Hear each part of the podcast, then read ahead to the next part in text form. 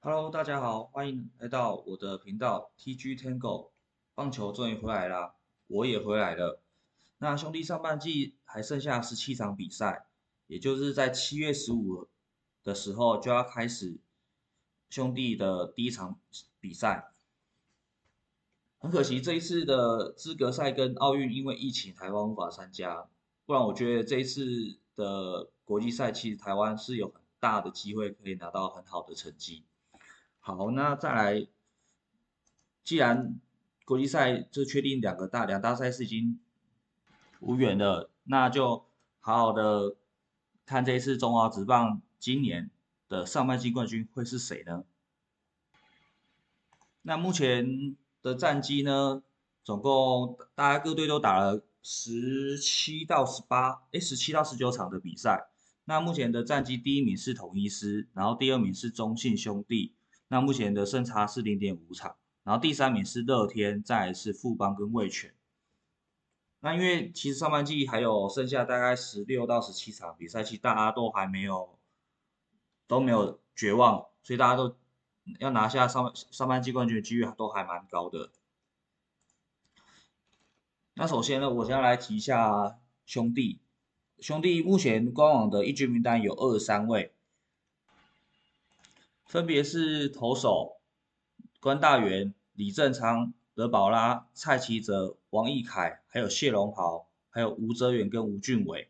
那捕手部分有两位林明杰跟高宇杰，然后内野手的话有八位王威成、林志胜、潘志芳，还有黄伟胜、张志强、许基宏、江坤宇跟岳东华。那外野手部分有五位陈子豪。陈文杰、周思齐、詹子贤、宋承瑞，总共二十三位。那这二十三位当然了，不会就是二这二三位直接打到下半季结束，那一定还会有一些变动。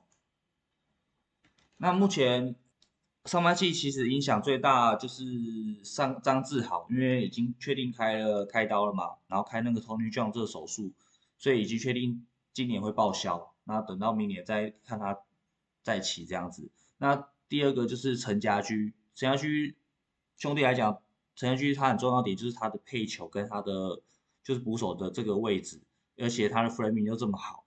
目前的我觉得对上半季争冠有大最大影响，两个就是一个是张志豪跟陈家驹。但是呢，我其实个人也是觉得兄弟在上半季最后这个冲刺阶段，我觉得投打有两个部分，两个 key man。我先讲打者部分好了，这 key man 我觉得是宋承瑞。那我稍微介绍宋承瑞这个球员，他是兄弟在二零二零年的第二指名选进来的球员，然后他是平镇高中毕业的。然后呢，他今年在二军的成绩呢，打局局是两成九四，算蛮普通的，没有说非常的特别。然后，但他手背目前在二军是完全没有失误状况。为什么我看好他呢？他在不知道大家大家知不知道有个叫做 FanGraph 这个网站，然后这个网站呢，它主要呢是棒球迷圈经过进化后的一个东西，然后它就是用一些数据啊，然后去不管是什么打击什么之类等等，只要很多种就是一些进阶数据，然后去分析每个球员他的分数，然后。总评分下来的话，对宋承瑞来讲，去年他的评分是在第三十一名，那今年在第十三十八名。他能够进到这前五十名的球员，其实他的未来性潜力都是很值得大家去关注的。所以，呃，大家如果有兴趣的话，可以去 FanGraph 去看一些文章。对，那他其实很多里面有一些分析啊，就是对每个球员的分析，或者说对，反正就是用一些数据呢带入每个球员。然后去把这个分数评价出来。那宋承瑞在去年在这个 FanGraph 这个网站呢是得第拿到第三十一名，那在今年呢是拿到第三十八名。我其实看宋承瑞他的影片啊，之前在平镇打球影片，我不知道为什么我会想到，呃，他的手背有点像黄政伟，我不知道大家不知道，黄政伟是在二零零四年兄弟第一轮选的一个第一指名。很可惜啊，他最后是当然黑掉了嘛。那我觉得其实黄正元，我那时候对他的印象就是他的手背真的很好，啊打击就是普普，然后呃跑垒速度也还不错，真的手背是让我最印象深刻的。他的尤其是他接完球之后传球的那瞬间，而且背力又好，所以他那时候在那个兄弟来讲，主要都是站中外野。那基本上他传球可以可能一两个弹跳两三个弹跳就可以进到捕手手套里面，所以他那时候很多比赛啊。都依靠他手背，其实救了兄弟很多场。我觉得那时候的兄弟，他的手背有点像是现在姜昆宇的感觉。姜昆宇虽然是游击，两个位置不同，但是其实影响比赛来讲，我觉得是对等的，是一样的。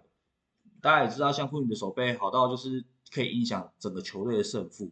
对，那我在黄政伟当初在兄弟的时候，我也有这种感觉。那大家可以去 Google 一下黄政伟，他的。先不论他的品性如何，反正就是去看好他的球技，看他的背力，真的是非常的觉得看起来很爽，就对了。